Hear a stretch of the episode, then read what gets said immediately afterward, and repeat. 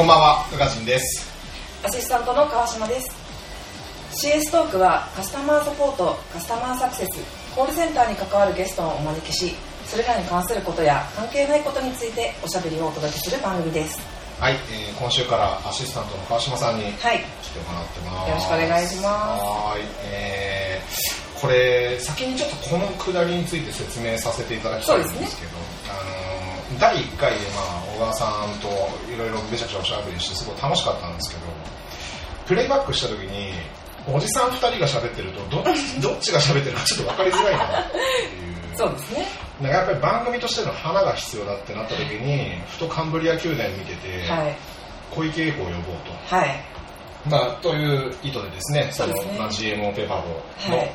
えー現在実はですね 私の上司にあたるまあそう。いろいろあってね、まあいろいろありましたね。あ実はね川島さん私の上司なんですけども、そうですね。私、はい。宇賀神の上司です。はい、そうでございます。えー、まあそんな川島さんにアシスタントで来てもらいました。ですいません、えっと、今週のゲストも紹介しなきゃいけないんですね。ですね。はい。えー、アイケアの CCO、富樫さんでわーい。よろしくお願いします。え、川島さん、上司なんですか？す。リスナー代表して聞きますよ、これ。実は海より深い事情で、マジっすか？あの僕、バンクの顧問になった時点で、あのそのカスタマーサービスグループのマネージャー降りてるんで、はいはいはいで降りて で、あのー管理職の人にはちょっとやっぱペパボー一本で専念してほしいっていう、会社側の思いもあって、僕もそこは全然 agree だとうん。でむしろなんかちょっとその顧問に就任した時にやっぱりそのカスタマーサポートカスタマーサービスに関係あることだけやりたいっていう思いがあったんであ全然むしろリーダーやらせてくれた方がこの戦略を進めることをやらせてくれた方がありがたいっすっていうんで、まあ、単に僕がリーダーに降格っていうのを自ら望んでやったんですよ、はい。ちょっと給与とかいろいろ調なるほど整してもらって。うん。なるほど。でたまたまその時にサブマネージャーやってる川島とのこのバランスっていうのが、そうですねまあ、そうなったよ 一応あのかわいそうなんで、まあ、言うてもこの新卒で入社してから6年間この僕の部下をやってきて、はいはい急に俺の評価しろとか、はい。はい俺のワンオンワンを毎週やってくれとかはいはい。ちょっとかわいそうなんで、はいまあ気まずいですよね。いや、宇賀神さん B ですね。ねちょっとね、はいあのかわいそうなんで、僕だけあの部長に今あの面談とかその辺はやってもらってうっていう。形をとってはいいますね。なるほど。はい。えそういう感じー、今日はじゃあ、この3人ではい。CS トークをお届けするわけですね。お届けするわけですね。ねこれはちょっと楽しみですね。ねはい。まあ今回第2回ということで、はい。まあこれ実はですね、あのーこれもちょっと先に喋っちゃおうかな。お。あのー伝説の第2回が実は2週間ほど前にあった あそれもお話ししちゃいますか？ちょっと話しちゃいますね、はい。あのえーバンクの長谷田さんと、はい。あースマート HR の高橋さんと結構そのちゃんとか会議室取って録音したんですよ、ええ。ですごい話盛り上がっていやこれはいい回取れたぞって思ったらあの何も取れてなかったっていう事件が。意外とはい。こ今月そういう事件が発生してまあすーそうなんですね、はい。まあでもえ、でもその時、お詫び状は、うまいもんですよね。なんか まあ CS だからね。やっぱそうですよね。お詫びさせたら右に出るものはね。そうそうそうそうそう。そんなことないんですよ 友達だし。まあそうですね。じゃあちょっとすいません。なんか長々話しちゃいましたけど。そうですね。あのちょっとアイケアの富樫さんを紹介ししなければ。これ、万が一にも富樫さん知らない人が聞いてるないとも限らないんで。そうですね。もしすると、はい。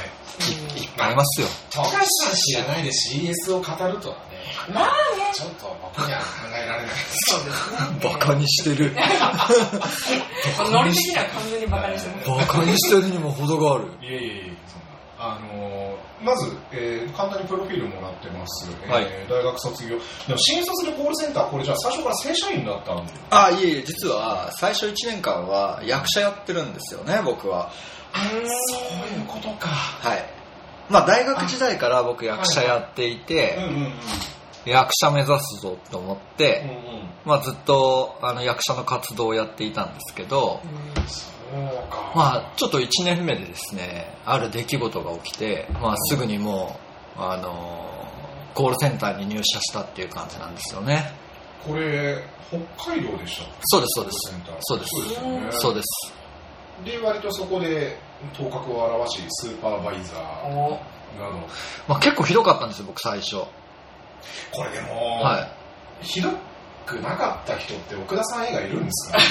なんか奥田さんとかほらなんかバイトの頃からさはいはいはい。光通信に、はい。あの社員になってくれって拝み倒されるような人だったってお聞き及んでますけど、はい。結構ねみんな言うよね。で俺もこれ別に何の謙遜でも何でもなく、はい。マジでクソオペレーターだったああ僕も一緒ですあの 僕の入ったコールセンターは、うん。まあ、ある大手 ISP のあのコールセンターで、はい。まあ、要は ADSL が最初盛り上がってきていて、はいはい。まあ、光が始まるちょい手前っていう時期なんですよね。はいはいはい。でその時期にコールセンターに入ってで、あのーまあ、3ヶ月間 OJT がありますよと、で1ヶ月目が座学。いうん。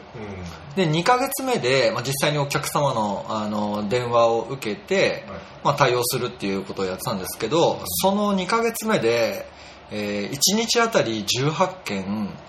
かつ、えー、と品質管理シート全て合格しないと,、うん。えー、と 4, ヶ月4ヶ月目以降の契約を更新しないっていう、あのーまあ、そういうコールセンターだったんですよ。で僕なんとそこに見事2ヶ月が終わった段階で不合格で。まああの品質管理シートは OK だったんですけど18件がどうしても取れないまま、まあ、2ヶ月目がチーンと過ぎてですね。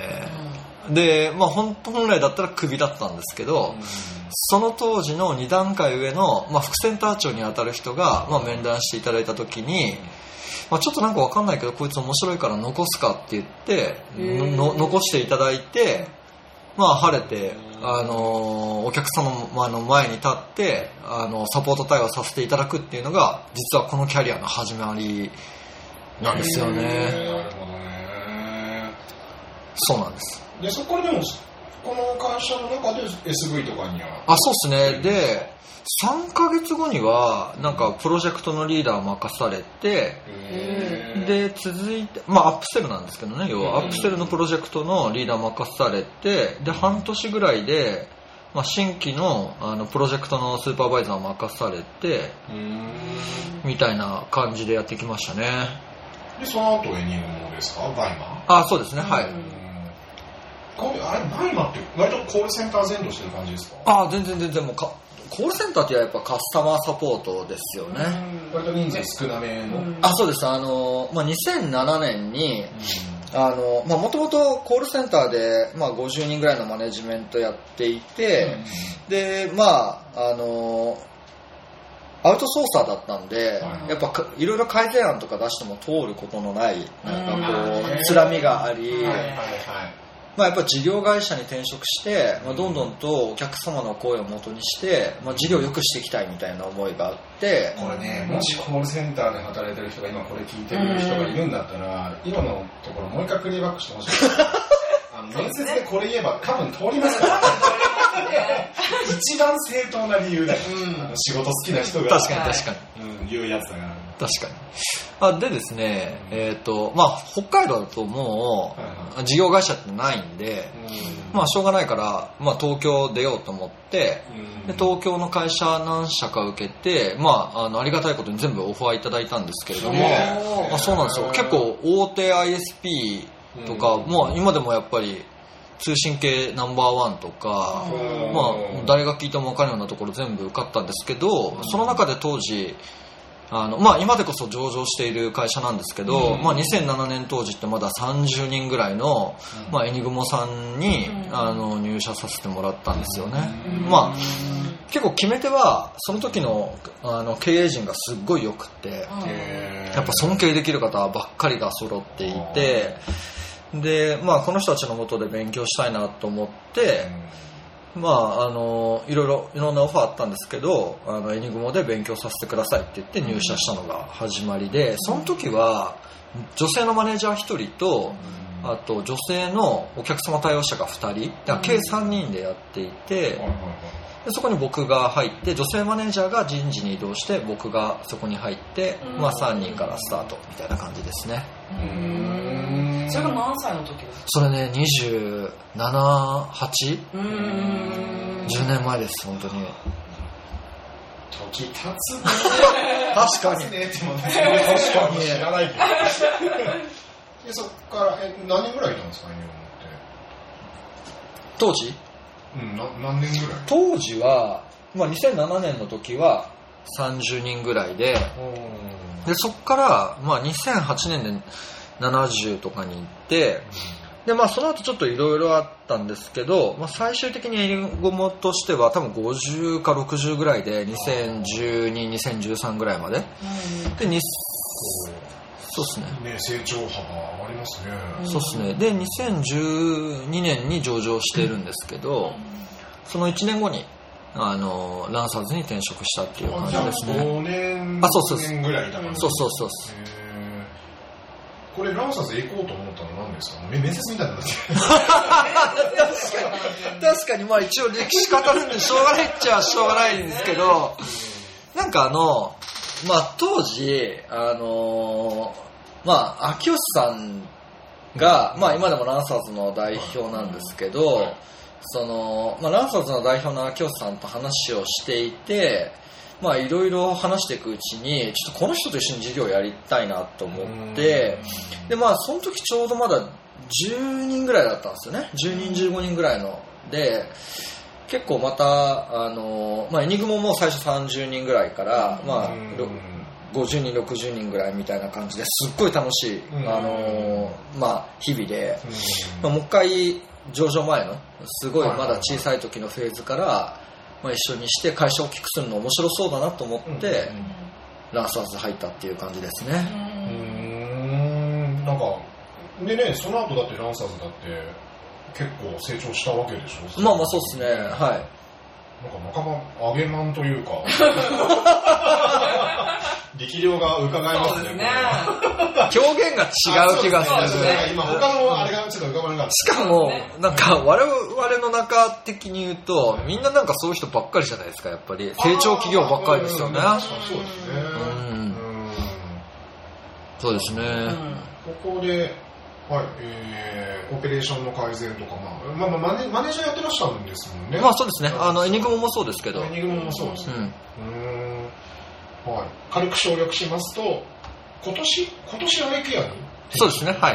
まあ、えーアイケアでは、あー CCO はいやってらっしゃるんですけども、まあ、その傍らっていうか、まあ、どちらかというと、その富樫さんももちろんメインの業務もあのすごく、えーやってらっしゃるわけなんですけど、そのゼネストのユーザーコミュニティの立ち上げだったりとか、うん。はい。えーコールセンタージャパンが運営する5年後のコンタクトセンター研究会うん。などに所属し、えー幅広く活躍されているということで、えー実際結構このコミュニティを作ってきてるっていうところも東海さんを語る上では割とこう欠かすことのできないところだなっていうふうに思ってましてなるほど。まさに でも先週、あのー小川さんとそういう話をしてたんですけど、はい。まあ、結構最近この勉強会とか多くてだんだん横のつながりがえーできてきましたけれども、うん。そんなの皆無だったじゃないですか。皆無だ。いや、でほんと皆無で、もうなんかなんだったら CS に限っては他者の人とコミュニケーションを取ってはならないっていう暗黙のルールすらあるのかなみたいな。あ、わかるわかる。ね、ありましたね、そなんですね。そんなだった中、あの割とそのフェイスブック上でコミュニティ立ち上げてたりとかしたのが、を見かけたのがまあ僕ももあの富樫さんとのあの知り合うきっかけだったんですけれども、はいはいはい。ででそういうことを自然と起こされてきた方なのかなと思ったらかなり強引にその流れを作ってたのを知っていやなんかそれこそ誰だっけ？橋野さんでしたっけ、はいはいはい。なんかそういう CS 雑誌があるんですよね。はい、コンコールセンタージャパンですね。コールセンタージャパン。はい、はい。でコールセンタージャパンとかって結構その、は知らない企業の方が最新の事例を紹介してたりとかするじゃん、はい。であそういう方もいらっしゃるんだなぐらいに思うじゃん普通、そういう人にフェイスブックで見つけてメッセンジャーを送ってランチに誘うっていう。すごいエフォートで知り合いを増やしていらしたっていうのを、まあ後から聞いて、はいはいはいはい。うん、いやでもすごいですね。実際その富樫さんが開いた忘年会で出会ったみたいな縁っていういくらでもありますからね、うんまあまあ、そうかもしれないですね。実際だってそのここ5年後のコンタクトセンター研究会、そのリークテレコムさんがやってる、まあはい。僕とか、えー僕今そうですね IT のあの年代でいうと富樫さんと僕と、えーメルカリの山田さんが同じ会に参加してるんですけども、そもそも僕がこの会に参加したのも橋野さんの紹介なんですよ、はいうんハピタスの。はい。でじゃあ橋野さんって一体どこで出会ったかっていうとん。富樫忘年会で出会って、はいはいそうそう。たまたまそこでなんかビッグテレコムの矢島さんの話になって、うん。え紹介してみたいな話から、そう参加するようになって、うんみたいなのがあったのでもうだいぶその人と人をつなげてきたっていう。うんいや、あのーまあ、エニグマの時からそうだったんですけど、まあ、やっぱ CS の、その、経営の価値貢献みたいなところって、まあ、やっぱり、多分 CS のマネージャーみんなやってるんだったらよくわかると思うんですけど、価値示せとか、ザッポスみたいになってくれとか、はい。なんかそういうオファー来るじゃないですか、やっぱり。で、我々としては、やっぱりその、ベンチャーで、まあ CS 預かる身として、まあやっぱ承知しましたって言いながら、はい。こう苦悩するわけじゃないですか。どうやったら自分たちのやってることを定量的にこううまくこう貢献できるのかみたいなところを考えた時に、まあ、結構勉強もしたんですよね、うん。だからあの NPS なんかも僕も2007年当時ぐらいからうん。なんかアメリカの資料を読んで、その知ってたりとかやっぱ結構本読めば新しいまだ、あの本読むしかなくって、うで NPS をエニグモでもやってて、うんでそれでなんかいろんな提案していろんな改善やったりしたんで、まあ、それでいろいろ評価されたみたいなのもあるんですけど、やっぱその一お客様対応をやったことでの価値貢献みたいなところがどうしてもよくわかんない。まあお客様の満足をもらったことがどんだけ価値あることかっていうのを表現できない。ね。これ結構やっぱまあ未だに命題なんですけどですね。でまあその当時もでもなんか示してくれって言われていて、いやもうどうしたもんかなと思って他社に聞くしかないと思って、でコールセンタージャパンっていう業界しかないから、今でこそなんかいろんなメディアがあって、なんかいろんなブログがあっていろんな人がいろいろ喋ってますけど、うん。その当時はそれを探してもない。じゃあもうコールセンタージャパンでうん。名前を探して、はいはいはい。Facebook でコンタクトするしかないとか、あとまあ、ランサーズで、あの、結構オープンな会社だったんで、うん。で、まあ、広報のやつがものすごいいろんな会社さんに知り合いがいたんで、うん。で、最初始まったのがエウルカさんじゃなくて、えっ、と、リブセンスさん。あー。はいはいはいはいリブセンスさんと繋いでくれて、小堤さん。あ、ちょっと違う方ですね。あそう。なんです。あの、もう今二人とも違う会社さんにいらっしゃるんですけど、でリブセンさんと2社で勉強会やってみてで続いて今度、まあ、ランサーズにいろんな人が、まあ、要は富樫がいろいろ CS で会いたいと言ってるって言って、うん。はいメルカリの CS の山田さんを紹介してくださったりとか。その時もメルカリにいたんですか山田さんは？あそうですね。はい。えっ、とねん山田さんが入社して1ヶ月ぐらいですね。でその時たまたまメルカリの経営企画の人と、うん。ランサーズの経営企画の人が仲良くって繋いでもらってで六本木で一緒に飯を食うとこから始まっりましたし、うんあと菅野さんとかもそうあ菅野さんも多分フェイスブックで攻撃したパターンですね。今あのメルカリにいらっしゃる菅野さんなんですけどはい当時スタフェスのマネージャーだっねたから、それ確かコールセンタージャパンに出てたんですよあ菅野さんが。これ突撃だと思ってあのスタフェスのみたいな。どうされてるんですか？みたいな感じで。でまあ大体やっぱりみんないろいろ苦悩やっぱりしてるなっていうのがあってでやっぱりなんかみんな結構横のつながりを欲しがってるなっていうのがあったんうんで、まあ、最初第1回の勉強会をランスハウスで開催したことがあってうん。でその川野さんとか山田さんとかうんリブセンスの方とか呼んで話をしてで次もっといけるかもなと思って今度マネホの滝さんとあはいはいはいあの、まあ、いろん、あ、滝さん、まあ、今も取締役で、はいあの、フィンテック研究所とかやってるんですけど、はいその当時、あの、CS の鑑賞役員でもあったので、うん。まあ、滝さん呼んで、いろいろお話を伺いしたりとか。自分で、返信してたって言ってましたもんね。あ、そうそうそうそう、すごかったですよ、本当に。ぜひ一度、あの、今、あの、マネホの CS のトップは高橋さんという方がいらっしゃるので、あの、CS トークにも出していただければ近々面白い話が聞けるんじゃないかなと思いますけ演いただくことにど。はなると思いますね先週の金曜に俺飲んだばっかしなんであ、マジですか？はい。へー。なるほど。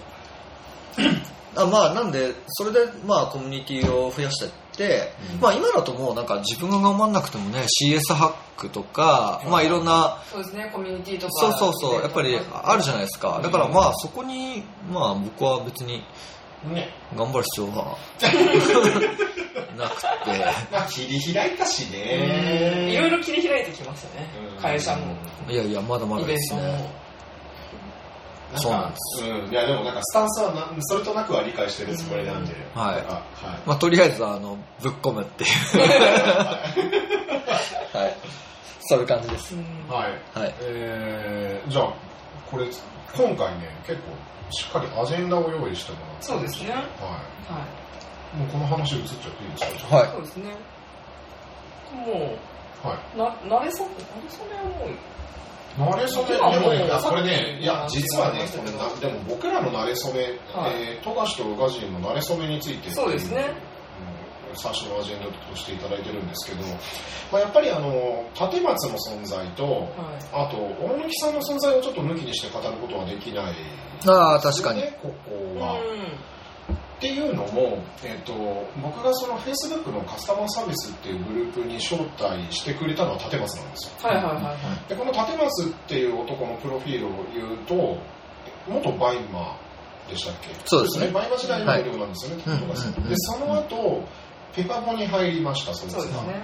うんうん。立松が、うん。でヘテムルのカスタマーサポートやってて、で、えーそこでまあ僕とか川島とは一緒に働いてて、はい。その後、えークックパッドに行ってでその頃にあのこういうグループありますよって招待してもらって入ってみたら、えーそのまあ、富樫さんもそのグループ、まあ、もちろん作った張本人みたいな人ですけどそこに大貫さんっていうあの僕が10代の頃から仲良くしてる、まあ、あのバンド先輩がいたんですよはいはいはいはい。バンド先輩が。バンド先輩が。であの僕がそのコールセンターで働き始めた時に「え俺もだよ」みたいなのは聞いてたんだうんだけど、まあ、もちろんそのコールセンターのオペレーターとしてそういう話しないじゃん別にうん。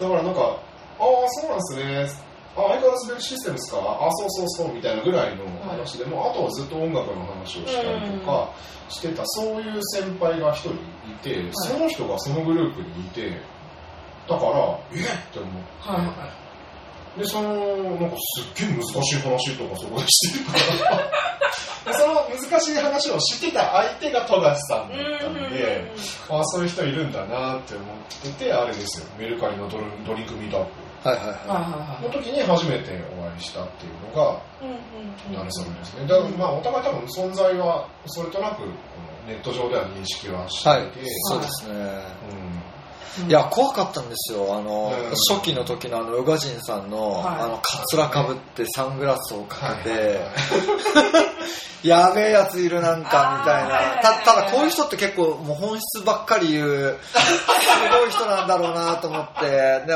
超会いてえなと思って、実は多分立松に合わせてくれって僕、多分言ってるはずなんですよね。へだから立松くんに多分何回かお願いしたんじゃないかな、あ、ウータンいいですよとかって言って、でもなんか結局立松くん、あれ？みたいな感じだったような記憶がありますけどね。なるほどうんそうそう、まあ、慣れ初めその辺ですね。で、なんかその後結構、まあ、差しで飲み行ったりも何回もしてそうですね、はい。うんいつもありがとうございます、本当に。仲良くしていただいて。こちらこそ、こちらこそ。でも、全デスクですよね、多分なんか、あの、うん。はい僕らがユーザー会をやる前に、あの、全デスクの、このカスタマーサクセスの人たちがはやってたユーザー会い。うん。で、結構、おお、富樫さんみたいなはいはいはいはいはいはい。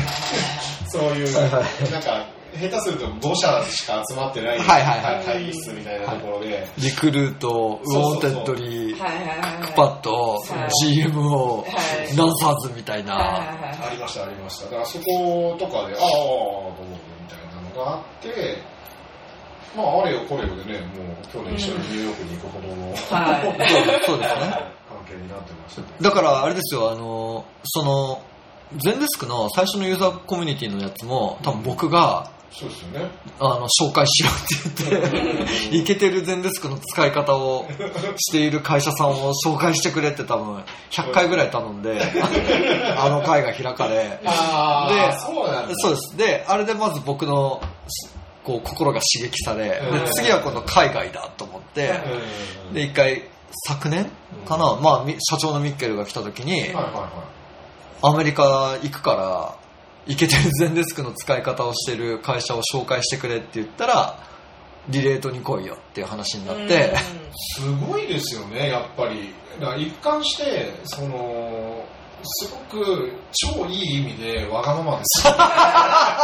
ぐいぐい、本当に。ちょちょっといい意味で、わ、わいや、わ、めちゃめちゃいい。いや、違う違う違う違う。日本のカスタマーサービスをやっぱ良くしていきたいと思うわけですよ。いやいやいや、そうでしょう、そうでしょう、そうです。まあ、やっぱり、あのーすごい重要な仕事で、すごい価値ある仕事で、で、最後にもう本当に面白い、こんな面白い仕事ないと思ってるので、まあ、もっともっと、あの、良くしていきたいなとは思うし、そういう人が増えたらいいなと思いますよね。そうね。という思いだけです。だから、決してね、あの、わがまま。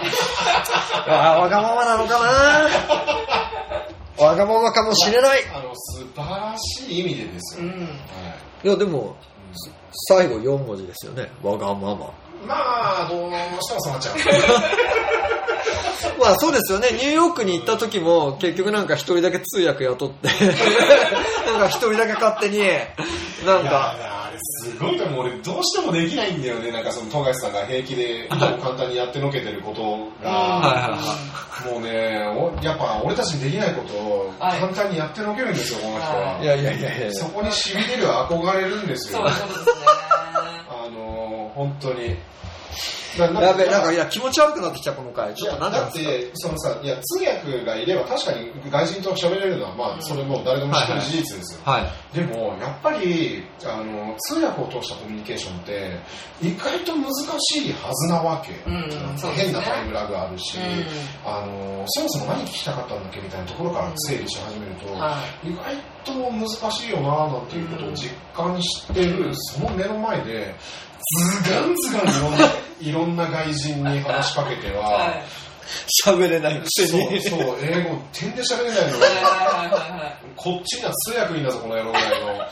で、すごい。やっぱね、あのアクティブな姿って、うん。うん、なんかね、他のみんながちょっと真似できない、確かにそうですね。うんものでしたね。でもなんかあの、やっぱ結論は日本のカスタマーサービスは素晴らしいんだってことも分かったので、うんはい、やっぱり本当に、あのね、すごい、あの、良かったですね、結論は。なんか、もうちょっと向こうの方が進んでたりするのかなみたいなことを、そうはいと思ってたんですけど、はい割と、まあまあまあ進んではいるんですけども、そんなになんか劣等感持つような衝撃とかはなかった？あそうですね。うんはい。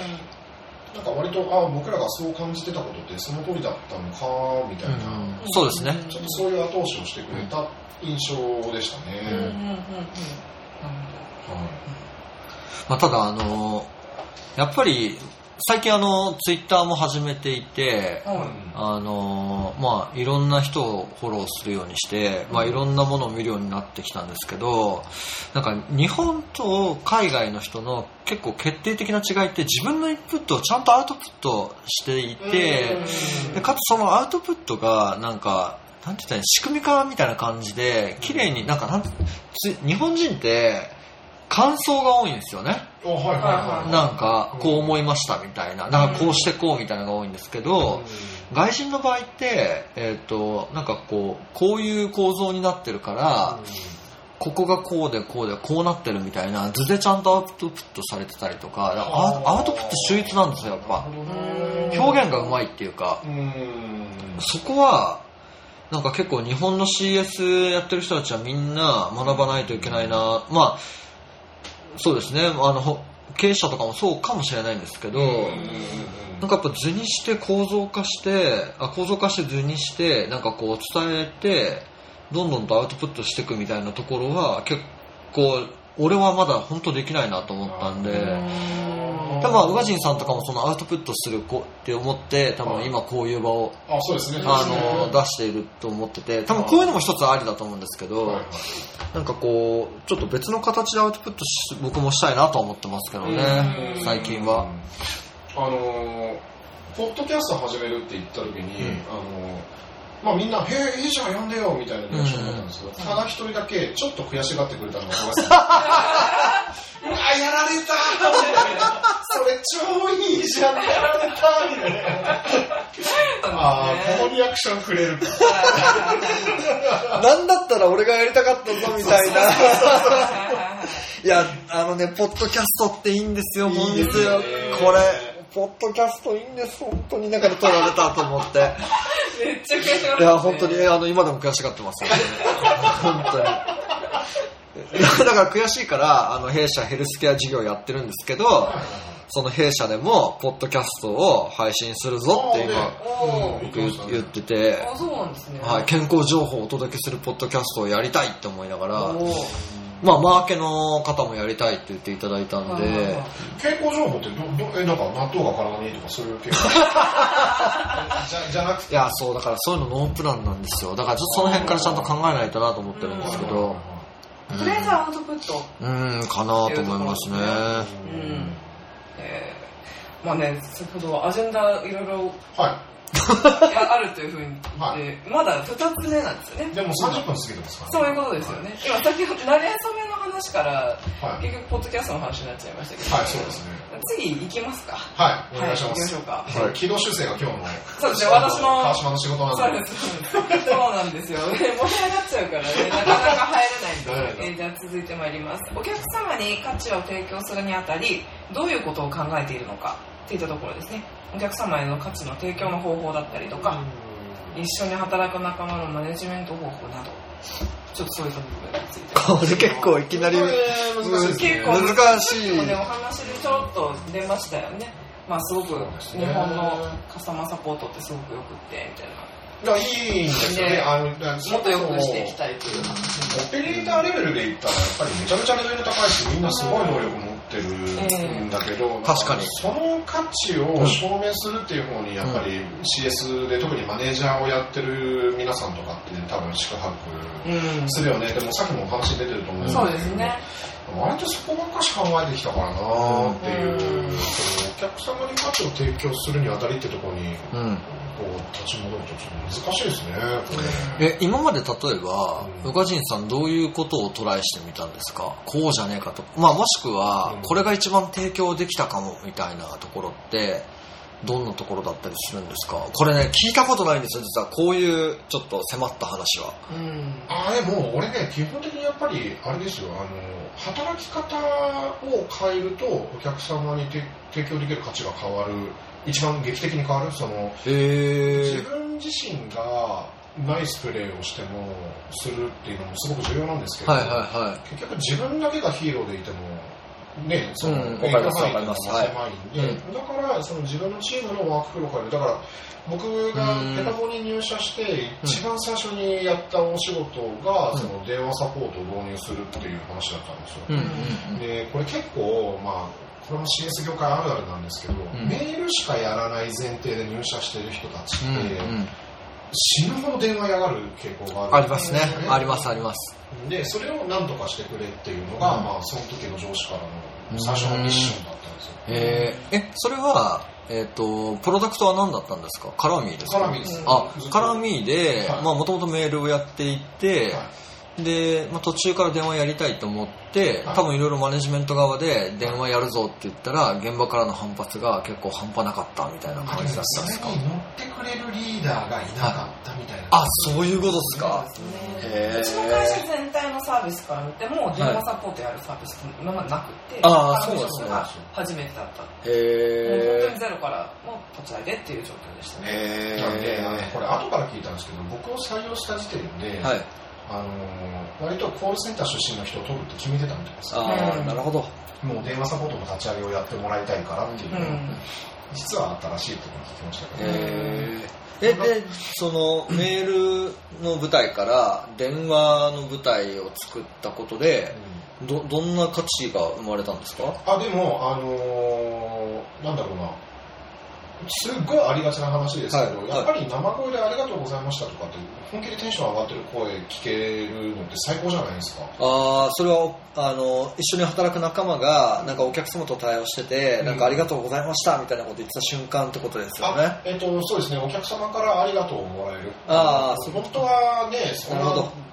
こっちは大したことしてるつもりもない、うんうんうんむしろなんかね不明な点なんか出しちゃって申し訳ございませんって気持ちでやってるんだけど、うんうんうん結構心底感謝してくださるお客様って結構いるじゃないですか、あいますね。いますね。えーなんかそういうのに、まあ、それこそ当時川島なんて本当新卒1年生とかだったんですけど、そうですそうです。それこそ私も配属の当時は、はい。メールしかやらないやらないっていうふうに思ってたんで、で月から金ですって聞いてたのに、はい。なんか土日シフト回すみたいな。そうなりましたね。そういうちょっと改革の時に来てしまってそうです。ねちょうど電話やるって言われてなんどう思ったの最初いや本当にね最初は電話すごく苦手だったんですよ、うん美容院の予約電話する時ですら12時間ぐらいちょっと躊躇するぐらいでなんだそでもね実は俺もちょっとそれ分かるんだよな、うんあそうなんだ。はうん。人に電話するのとかね、うん。割とできれば避けたいあ俺速攻電話しちゃいますむしろ電話です。でしょうね。いそうもう今ですらもうそういう感じにはなりましたけど、っていうところからだったんでうん。正直嫌だなって思ってまあしそうなんだ。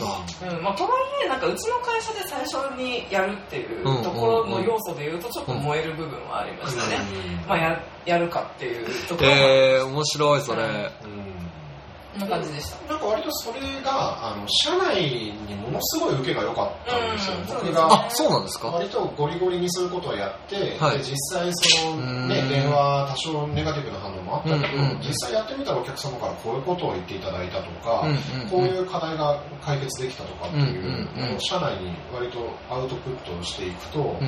やっぱりね、あのーまあ、社長も含めですけどいろんな先輩から、うんなんかウータンすげえなーみたいな感じで、うーん。なんかウータンっていうかもう CS がすげえなーみたいな感じの、ちょっとこう評価をもらえるようになってきて、ちょっとそれあのもう少し深掘りしたいなと思うんですけどそれすっごいなんか面白い話だなと思ってて、えたま例えば、それってぶっちゃけて言うとあのお客様からありがとうございましたって言われたとか、うん。おっしゃおっしゃっていただいたとか、まあ、対応してて面白いとかうん。多分そういうのが生まれてたんだと思うんですけど、それだけだとメール対応と変わんないじゃないですかぶっちゃけて言うはいはいはとでそれを社内にフィードバックしてもお客様からこういう話がありましたって言ったとしても、極論は手法の違いなだけで、うん。その文字と声っていうだけの違いなだけで、うん。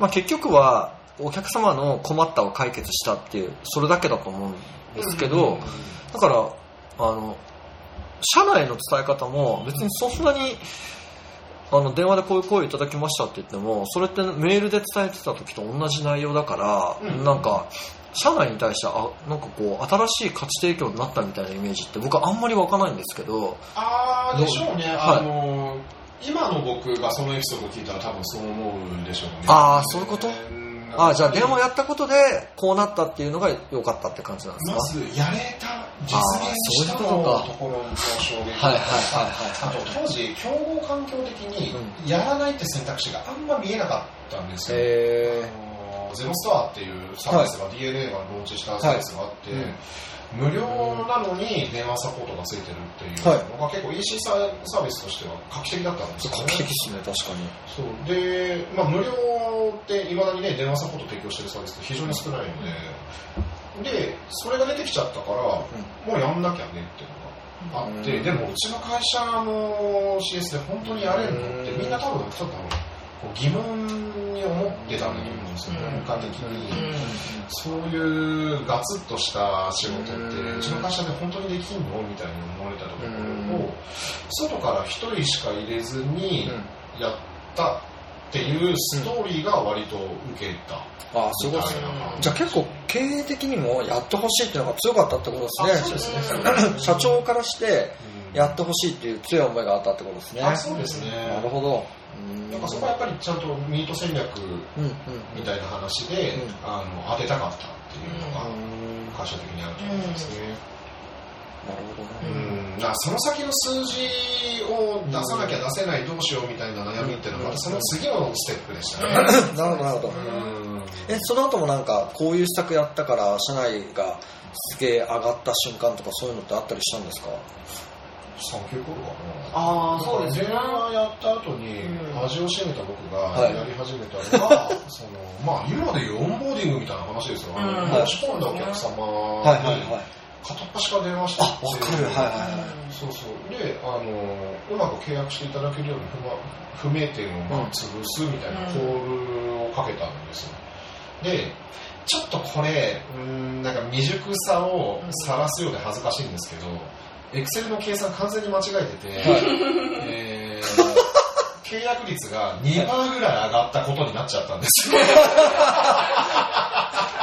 それ実際は何パーだったんですか？いや、実際は、はいあの、ちょっと、なんていうのかな、僕のちょっとチームコントロールが非常に未熟でですね、はい。その、なんか列の作り方とかが、人によってまちまちだったっていうのが後に判明して、はい。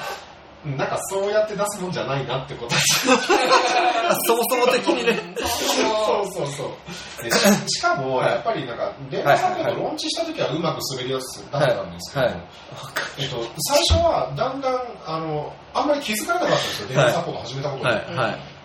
でも、カラミショップってもう4万とか5万とかはい6万みたいなユーザーさんがいらっしゃるんで、少しずつバレてくるんですよ、うんその、電話サポート始めたのこいつらっていうのが。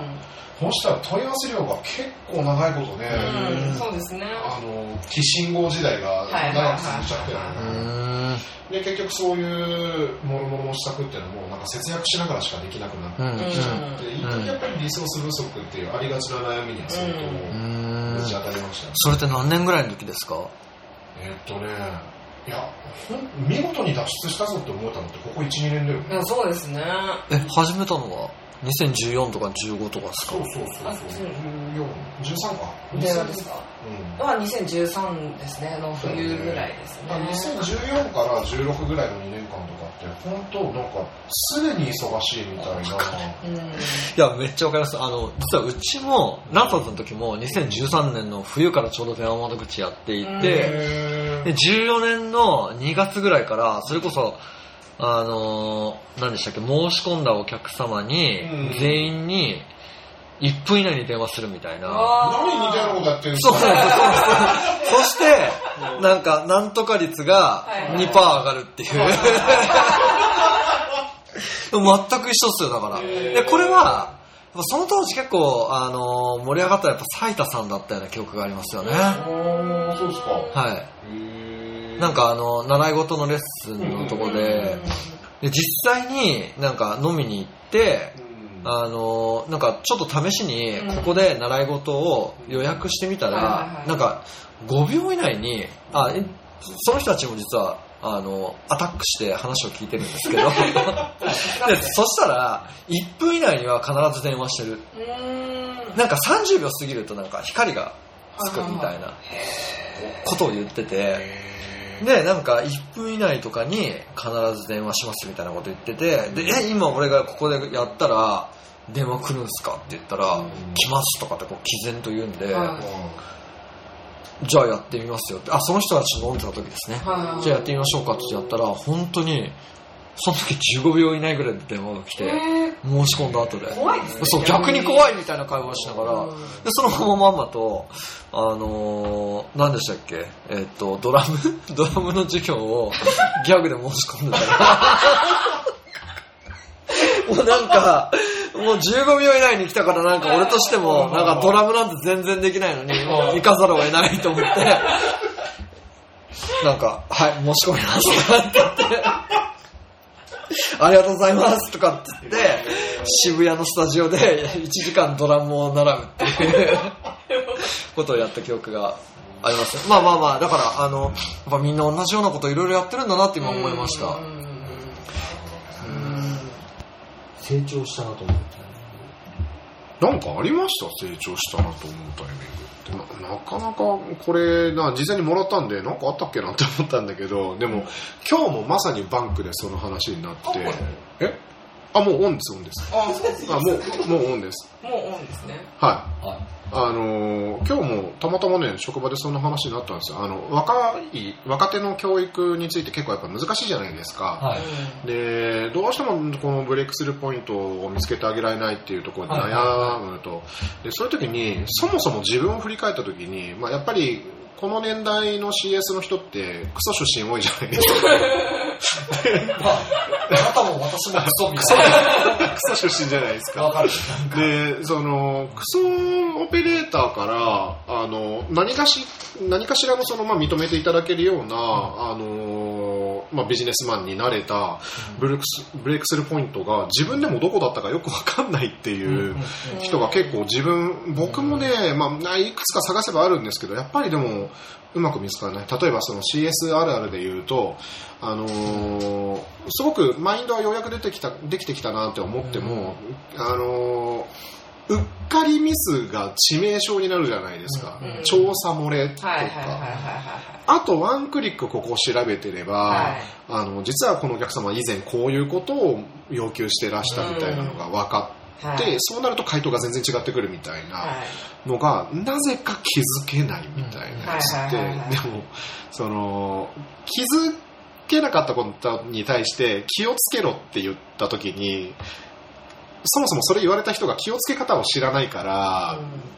結構、まあ、あのいろいろやりますけどね。やっぱりチェックリストを作作るところまでやら、うん。やってもらったりとかするんですけどやっぱりね自分のブレイクスルーそのどどこで成長したみたいなのって結構難しい質問だなって。ん。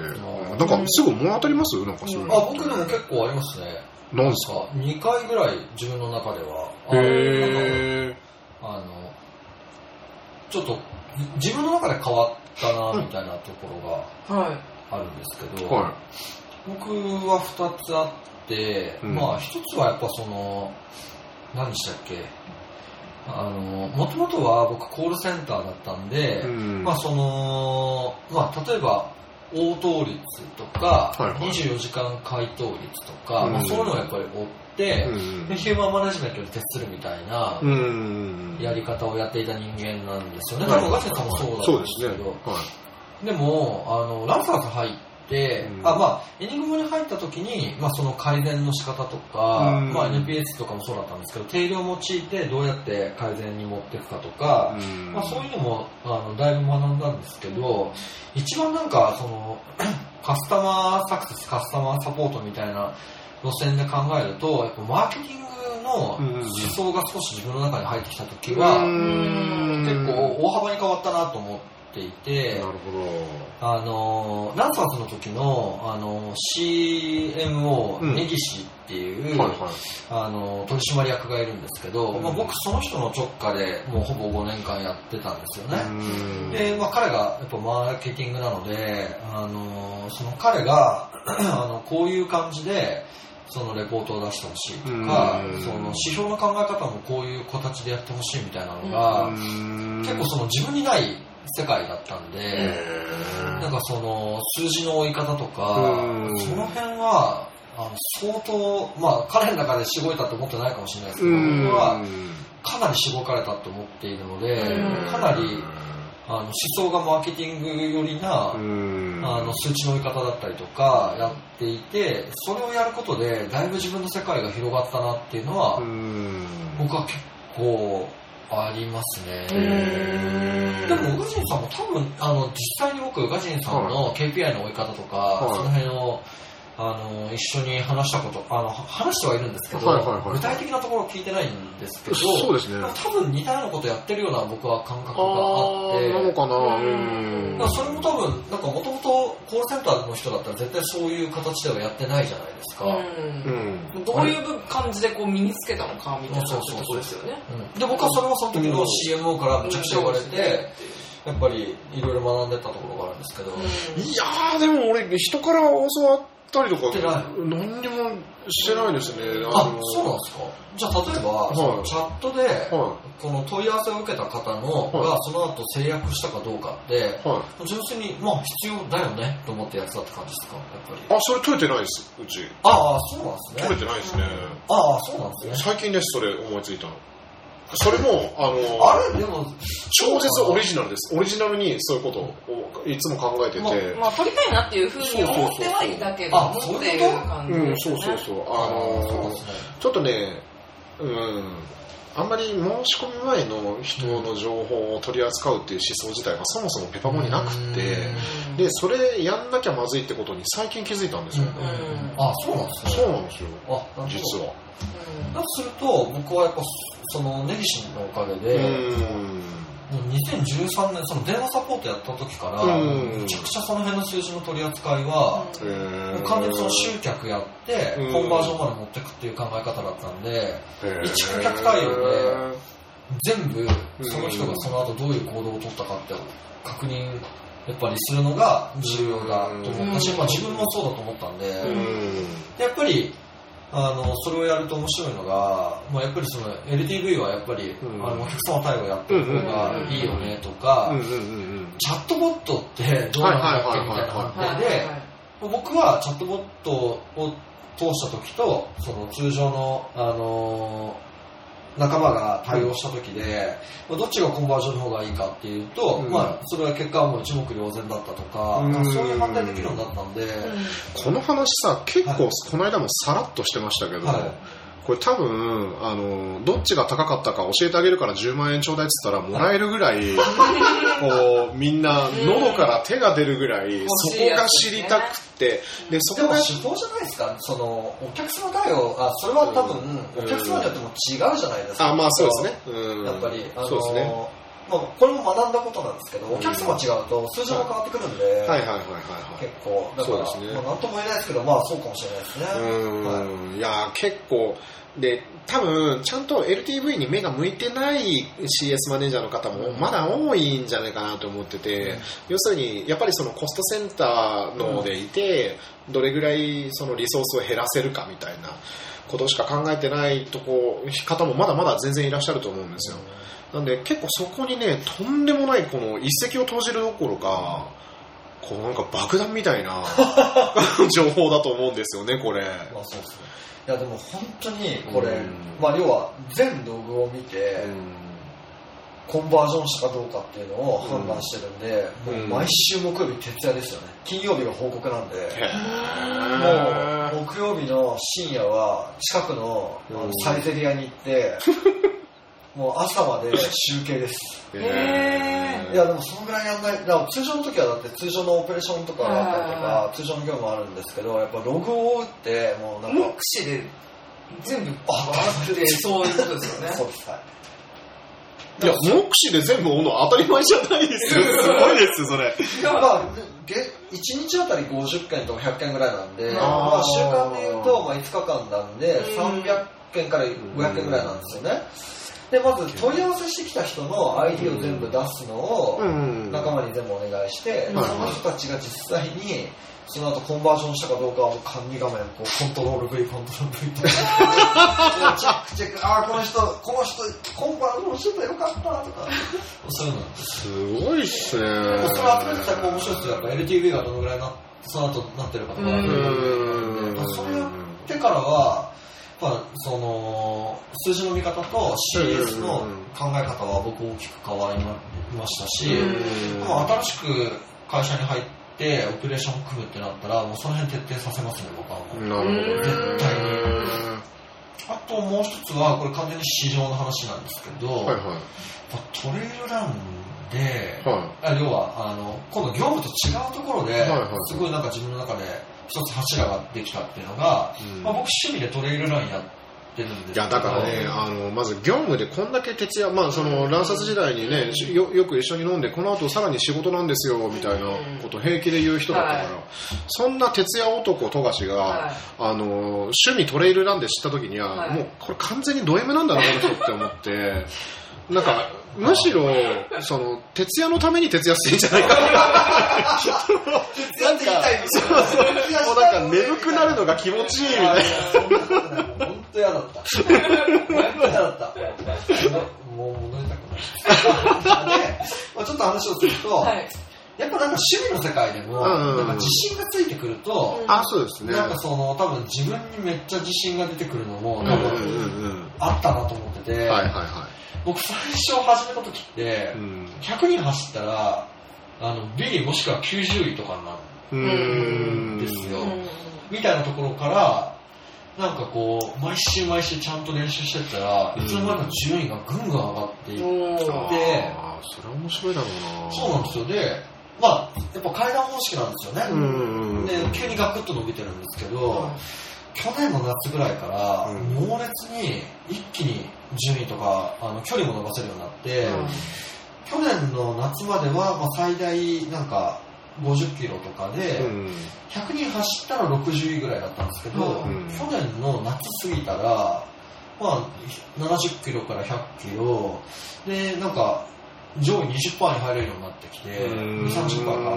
そしたらなんか、自分の中にめっちゃ自信が出てきて、なんか何があってもとりあえずなんか自分乗り越えられるみたいな、はあはあはあはなんか自信が出てきていて。で、なんか、あの精神的にすごい楽になったみたいなところは、ちょっと自分の中でありますね。なんで、なんかそういうのは結構、自分のその成長を感じた瞬間みたいなところで言うと、うん。ありますね。だからまあ、マーケティングの要素が入ったみたいなところと、うん趣味で、なんか結果が出てきて、うんうん、なんか感じた。だから、あの、ちょっと思ったんですよ。CS の世界も、うんなんかトレードランの世界じゃないんですけど、うん。なんかこう、トレードランの時みたいに、結果が分かりやすく、なんかもっと見えてると、ああ、そうですね。なんか本当にいいんだよなと思ってて、うん。まあ営業もそうだと思うんですけど、営業もやっぱり、あの売り上げ上げてきたら結果で見えるじゃないですか。あれってやっぱりゲーム性が高いんですよね、スポーツも営業も。ゲーム性が高いんだけど CS ってまだまだそのゲーム性が高められてないんですよ。でこれって結構そのお客様の制約とか見始めるとだからカスタマーサクセスとかっていう観点になるとかなりゲーム性高いと思うんですけど。あのこの間ね、やっぱセールスフォース今いじってて、すごいその UI を見てて、あのま、ただいろいろ文句言いたいところはたくさんあるんですけど、あのやっぱテンション上げるところで上げてくるなっていうのはちょっと思ったのね。うんで、なんかそれで一緒にいじってる仲間とちょっと話してたんですけど、なんか例えばさ、ドラクエで敵がダメージ食らったらブブブって動くとか、はいああいうエフェクト一つでも、やっぱりその、なんつうんだろう、そうだ。達成感みたいなやつってさ。ね、味合わすじゃないですか。で、何事もやっぱりその、ゲーム性をね、こう高めていくっていうのはすごい重要だと思うんですよね。だからゲーム性と多分成功体験だと思うんですよ、うんそうですねうん成長実感っていうか、うん。うん、だからやっぱマネジメントで、そうねすっげえ実は意識しないといけないなと思うのは、どうやって一緒に働く人にまずコミットしてもらって、その成果をすごい分かりやすくかつフェアに。トレイルランの世界ってうん。フェアじゃないですか、うん。めっちゃ。やっぱ走って、100キロ走って誰がうん。一番速いのかっていう競い合いなんで、うん。それと一緒で、まあ、やっぱりみんな、その、どの山を登ってて、どういうことをやってて、うん。それが一体どういう結果につながるかみたいなのが、見えてないから、本当にもう目の前のお客様の課題解決っていう、年月見で言うと本当年月見だけっていう状況になっちゃってるんで、やっぱその先を、ね、年月見の話だとやっぱ大聖堂をこうどうやっていかに我々が演出して、でかつ実感させるかみたいなとこそうろなは、んだよな。これねだって顧客満足度とかもさ、もうどうせこう高い水準のこう背比べになっちゃったりとかしがちじゃないですか、でうちとかあれなんですよ。もうは80%台後半から90%台みたいなところをの範囲の本当わずか数パーセントの中でしかそのオペレーターの順位ってつかないんで。マジっすか？そうなんですよ。あそれ結構しんどいっすね。そうなんですよ。そうなっちゃう。だから結結構それが1%上がったウェーイって慣れてるかっていうと、うん。なかなか慣れないんで。いやそれ慣れないですね、なん。かそう5%ぐらい上がったら上ってなるんですけどそうなんですよ。し成長も感じそうな気もするんですけど、うん。だその辺結構やっぱ難しいんで難しい、すよね、うん、難しいです。うん。とかなんか前はこういうお客様に対してなんかこううまく対応できなかったけど、なんかこうあそうそうそう。なんかい今だとこういうことできるようになったとかも絶対あるうん。と思うんですよ、うん。だからそういうのをなんかこううまく演出したりとか結構偶発性高いんですよねなんだかんだ言って。そうそうそうそうそうなんですね。でそれに対して対処するっていうやり方だから、うん。カスタマーサポートの世界とサクセスはねあのちょっと全然違いますけど、うんそうですねあれですけど。ねまあ、こんだけこうポジティブでいい話だなと思って聞いてましたけど僕今成長したなと思えるタイミングどどこかなと思うと、まあ、僕よくこの話の時に一番に挙げるのが、あの二十歳の時に僕メジャーデビューして21でメジャー落ちそしてバンド解散っていう。メジャー落ちってあるんですか？あの2年契約とかなんですよああいうの。あそうなんでその2年以内に一定枚数いかないと切られるっていうのがあって、まあ特に割と CD 不況元年みたいな年だったんで、まあ、すぐ切られちゃったんですよね。で割とねなんかそういうあの僕はネガティブな状況で成長するタイプなんじゃないかなと思ったんですけどド M じゃないですかそれ。俺か俺から言わせると、もう悔しくて悔しくて、あわかりますよ。そうね、逃げ場がないんですよ。あの、散々格好つけて、俺バンドやるし、つって大学まで辞めて、で、なんだったらちょっと、その、まあ、それが原因でってわけじゃないですけど、ちょっと直前に彼女と別れたとかさ、なんかいろんなものを捨ててかけたはずのものが、なんかやっぱダメになったっていうのが、すごいやっぱり自分を変えたなっていうのはあったんですよね。なんか割とそれ以来格好つけようみたいなのがなくなったりとか、割とここだって思った時に本気になれるのみたいなのが明らかに変わったと思うんですよ。でもう一回上げるとすれば僕30の時にメジャーデビューしてるんですよ。で31でメジャー落ちしてるんですよ。そ ん時とかも俺10年歯を食いしばってこへのいろんなことをこう考えていろんな仲間を作って、はい。このメンツでこのプロダクトだったら絶対当てるぞっていう気概で挑んで、はい。もうねやりきった感すらもう一種の爽やかさすら感じるぐらい本気出せたんですよ今度は。はい。二十歳の時は本気出せなかったのが悔しかったんだけど、はい。もっとやれたって思ったんだけど、はいそうやっぱね30でデビューした時もやっぱり結局ダメだったっていうのが、えこれ俺人間として大丈夫かと思ってその他のいろんなものを捨てちゃってるけど、はい。離婚までしちゃってるけど、はい。俺人としてこれ大丈夫かと思ってもうそこから俺就職活動して、はい。ペパボ入ってるんで、はい。あの時の俺あの嘘でも何でもなくマジで言われたこと何でもやりますの体制だったんですよ、俺正社員歴もなかったしその34とかの時点で、はいはいはい。なでもなんかそのマインドでペパボみたいな会社に入れたっていうのは結構すごいこう、まあ、それを成長と呼ぶかどうかはさておき、あのーとんでもない勢いでいろんなものが吸収できる体制だったんだよなーっていうのはちょっと思いますよね。まあまあ確かに吸収できる体制ってあるかもしれないですね。あります確かにあとあの宇賀神さんのその前者の方のはいはその悔しさをうん。体感するみたいなところもこれ結構重要ですよい。ね、な気がしますね。はい、だからそれを仕事で再現ってなかなか難しいですよね。難しいですよね。やっぱ仕事で悔しいってうん。多分ももしかしたら我々とかはあるかもしれないですけどうん。その実際にお客様と対話してる方々がうん。みんなが悔しいと思うのかって言われるとうん。どうどうどうどうどうあでもありましたよ。あります？ある？まああるんだ。いやあまあそんな頻繁にはなかったですけど、えー。まあ、それこそ自分が対応していて、あの結局、まあ、上司出せよみたいな感じになっちゃう時とかには、いや、絶対自分でクローズさせたいって思って、でも結局ダメで変わってもらって、すんなり行った時とかは、すごい悔しさを感じたりとかはしましたね。えーっていうのはありました。え、もうそれないんですか、今？まあ、まあどっちかというとそれをこう対応してあげる側になっちゃったんで、そっか。悔しさ、うーん。でもこう見えてこの子もねあれなんですよ。2, 3 2年目？3年目ぐらいでリーダーになっもそうですね。てもらって、はい。まあ多分ね2年目か。2年目の新卒をリーダーにするっていう大抜擢をこの敏腕マネージャーで自分で言っちゃった。自分で言っちゃう。結構でもね俺がやった判断の中で気に入ってる一つなんでいやー、うらしいさんの川島さんに対する評価の高さ、半端ないですよね。これ川島さんあんまり知らないと思うんですけど、高いですよ、なんか。二言目には、うちの川島が成長していやいやいやいやいやでもなんかやっぱそのある程度の茨ロード、まああのね、見る人から見ればもうただの羨ましいひいきされロードにしか見えないんでしょうけど、結構な茨ロードでそれこそこの子だから2年目の新人の状態であの俺と同い年の部下の定石対応とかやってるんですよ。そうですね。でまあだからあのあんまり他の人は見たことないかもしれないけど結構この子が泣いてるのもたくさん出てきてるし、そうですね。そうそうそう。まあ、それで言うとそうですね、悔しさみ、なんか、っていうと、なんだろう、その辺の、なんですかうね。マネジメントで一番悔しかったんですか？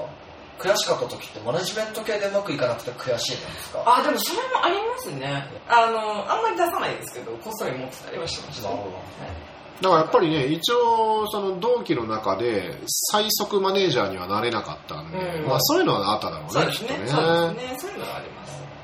うんはい。では続いて参りましょうか。大丈夫ですか、あ、でもね、残り23分です。やっぱ長いね、一回一回の話がね、おじさんはこれは。いやでも、結はい構このカフェは面白いですいやいやいや、だいぶ、あだいぶ来てますね、これ、今いい。ですね。ははい。でも目標達成のための仕事術。これ結構難しい。いな。結構難しいですね。こちらいかがですか？い。僕、目標嫌いなんですよ。まあ、うんあなたはご存知だと思うんですけど。はい。あの、まあ、とはいえマネージャーなんで、あの、マネージャーなんでって、まあ、今年の4月まではマネージャーだったので、はい。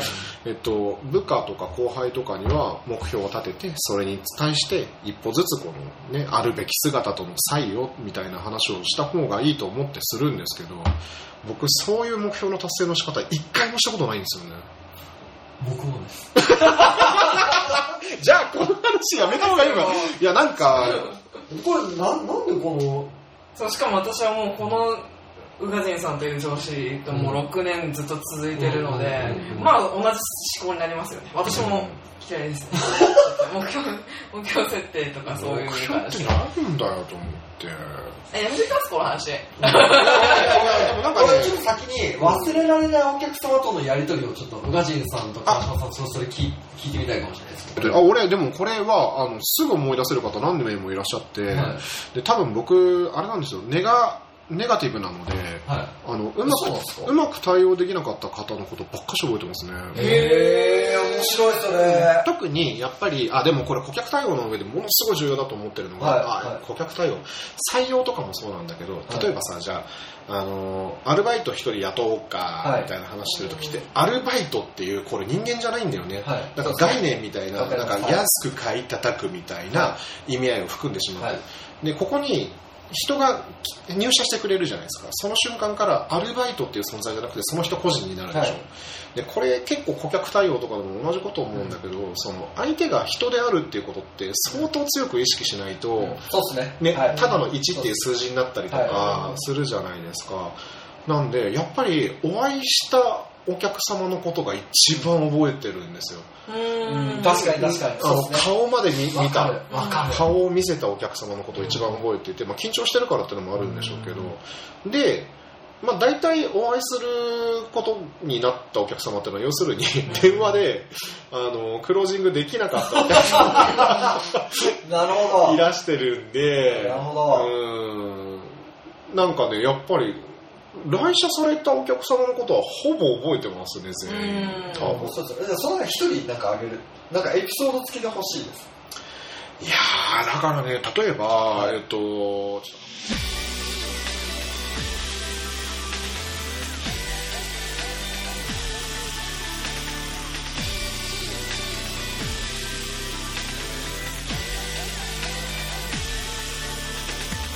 これ、オフレコで喋らないとダメなのそうですね。これ、ちょっと難しいですね。いや、なんか、そはいの、なんかこう、お客様がすっごい怒ってうんるわけですよ。で、やっぱ電話でもうすっごくおお怒りになられていて、で、まあ我々としては、やっぱリアル感がなくって、なんか、その気持ちになれないっていうか、うんで、起こった原因のものが、うんその、起こった原因がこうだっていうのをものすごくわかりやすく目の当たりにしたときに、うんものすごくその理解が一気に深まるっていうい。か、うんななんかこう、いや本当にあの、何でしたっけ、あの、踊る大捜査線の現場と会議室はいはいはいなんはですけど、うん。いや本当にリアルに起こってることを見に行かないと、そのお客様がその時感じてることとか、うん。思ってることって本当にリアルに感じ取れないので、。確か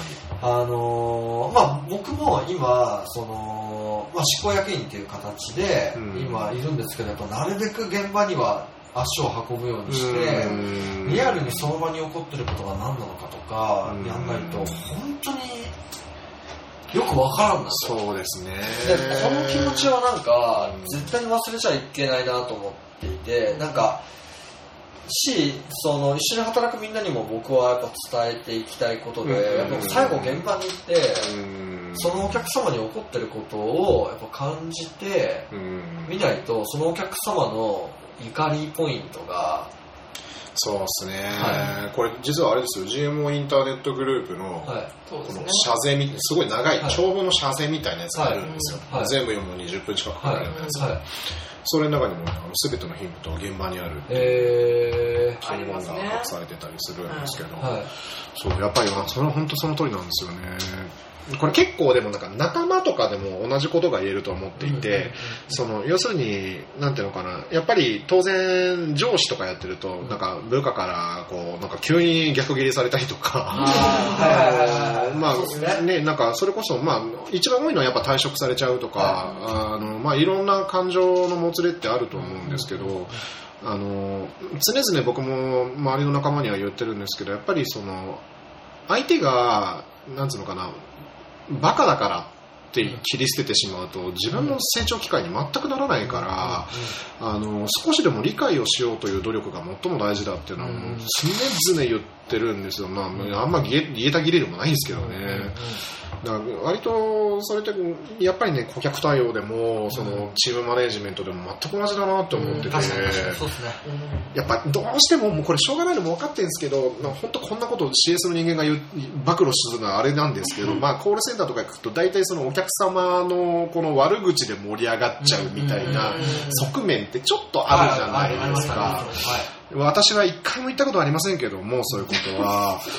あの、だから、ちょっとその、なんなんていうの、ネガティブな空気になるぐらいだったら、ちょっとそのお客様をいじるようなトークで、みんなが楽しく過ごせたらいいなっていう優しさから来てるのはわかるんだけど、なんかね、結構、もっと、もう一個理解してあげることができるはずだよな、みたいなのはね、そうですね。だから、なんかあの、毎日そのさっきのお客様が、毎日夜の3時まで電話とかだったんですよ。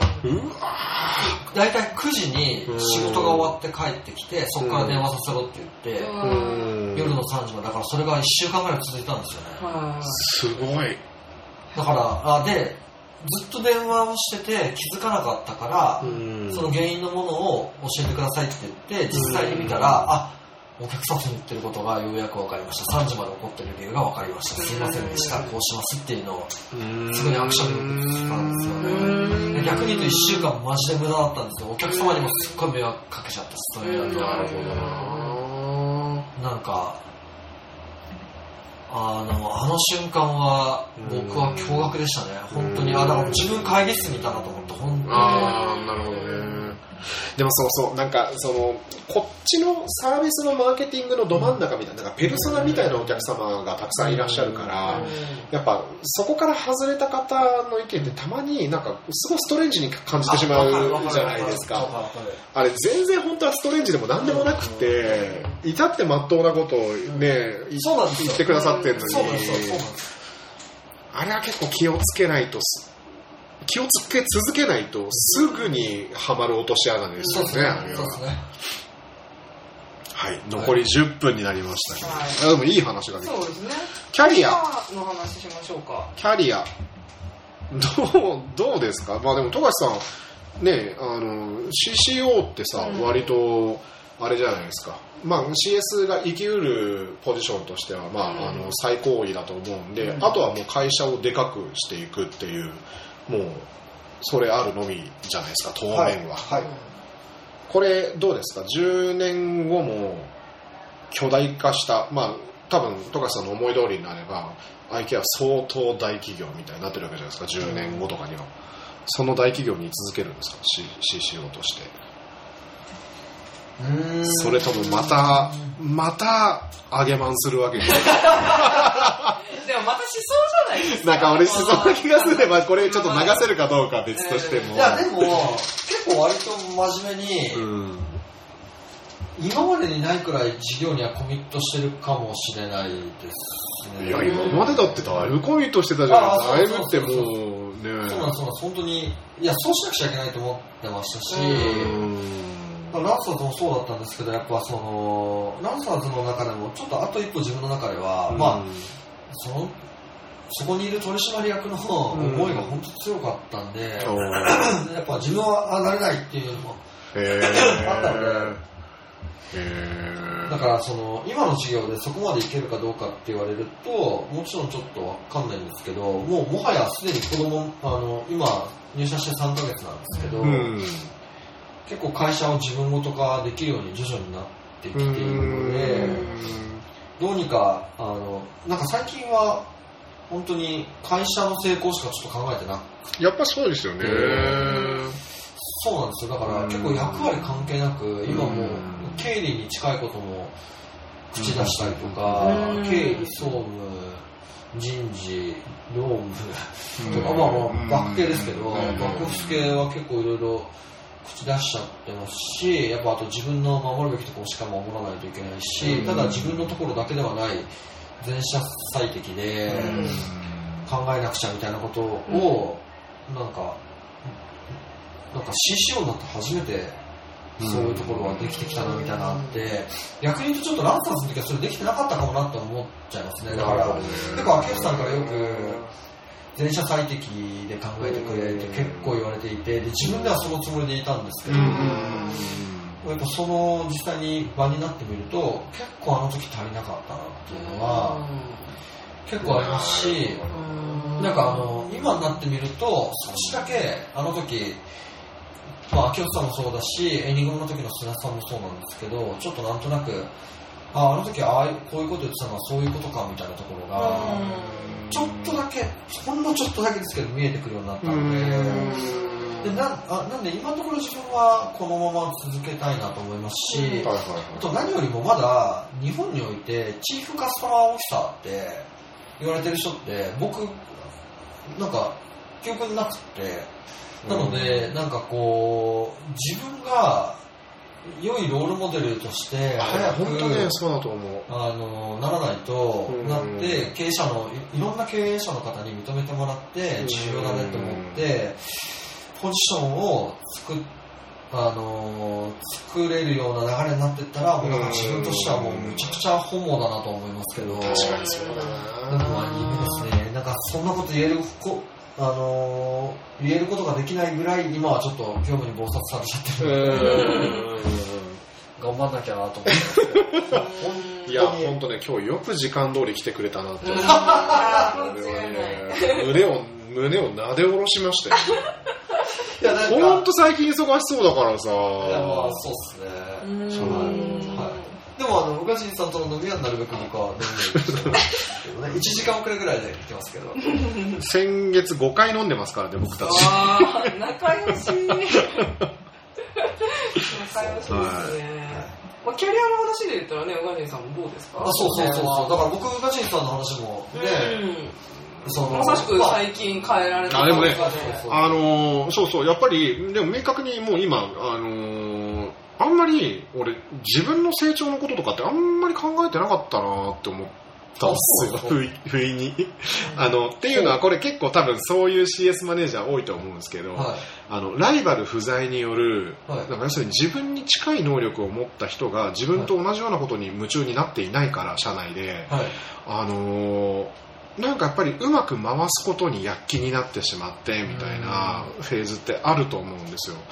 で、なんかいつの間にかそういうところに長年いたなみたいな。で、こう、社内で出世したいみたいなのも全然むき出しにしなければ、あの、転職なんてことも考えもしない。もうただ会社大好きっていう状態が、ちょっと不自然に感じたのが今年、去去年くれぐらいから今年ってとこなんですよね。で、今回そのバンク行ってパラレルワーク始めてみたいなんで、でまあ、プラスちょっとここは声高に主張したいんですけど、あのやっぱペパボでサクセス始めてるっていうのも僕にとっては結構でかいチャレンジで、で、なんですよ。なんかみんなにバンクどうバンクどうばっかしばっかし聞かれるんですけど、実は週のうち4日はサクセスの立ち上げっていう方に結構、まあ、01でこう頑張って考えてみたいなことやってて、まあそれでも僕なんかより全然もうとっくに成果出してる人たちがたくさんいる中、あのーちょっとやっぱそこは自分の成長っていうのを今一番興味を持ってやってるところがあって、うんだから逆に自分を成長させてくれそうなネタがあれば割と今平気で食らいつくマインドなんだと思うんですよね。で、多分、あともう一個思ってるのが、あの、これ高橋さんと一緒なんですけど、やっぱロールモデルっていうのはすごく前々から意識があって、あの、やっぱ CS ってディレクターにジョブチェンジしたいとか、えーデザイナーにジョブチェンジしたいみたいなのをあのよく言われがちででそれって別にディレクターが本当は何をやってるかなんて知らないで言われちゃったりとかするのでやっぱり憧れられるようなスターみたいな人がうんもっと CS から出てきたら面白いなっていうのはずっと前からよく言ってるんですよ。で別に僕がそうなれなくてもあのいろんな人がそうなってくれたらそれはそれで嬉しいし僕がその一人であれたらより嬉しいしっていうつもりでなんか一つの会社の中でキャリアを上げるだけじゃないんだなっていうのを去年奥田さんに教わったところが結構でかく影響していて。でましてこの、ね、持ち前のタレント性という。か 自分で言っちゃった。自分でね。たまに、うん。そういう自分を褒めるときにうん。顔を引きつってますよ。いやいやいやいや。あのネタですよって分かりやすいようにね。そういうこと？そういうこいやでもだからあのこの番組やってんのとかも割とそういうね、タレント性を そうそうそう PR するためのそうのですね。ね方法であると。そうですね。なんか本当にもう国内に一人でいいからこれ聞いてこう生富樫に出会った時に「うん。ああ本物の富樫さんですか」みたいな感じのそうそうそうそう子が一人でも現れたら俺は似合ってできるなって思います。なんかそうなりたいから私もいつか絶対 CCO になりたいですとかいう子が もうどっかに一人現れたら僕はすごく嬉しいですですよねね。。うん、そんなこんなでもうそろそろお時間になってます。そうですね。片付けの時間が4分しかない。はい、そういうことです。はい。えー、また来週来週じゃないな。わかんない。えっ、と次また回。次回お楽しみに。はい。締めなんではいありがとうございました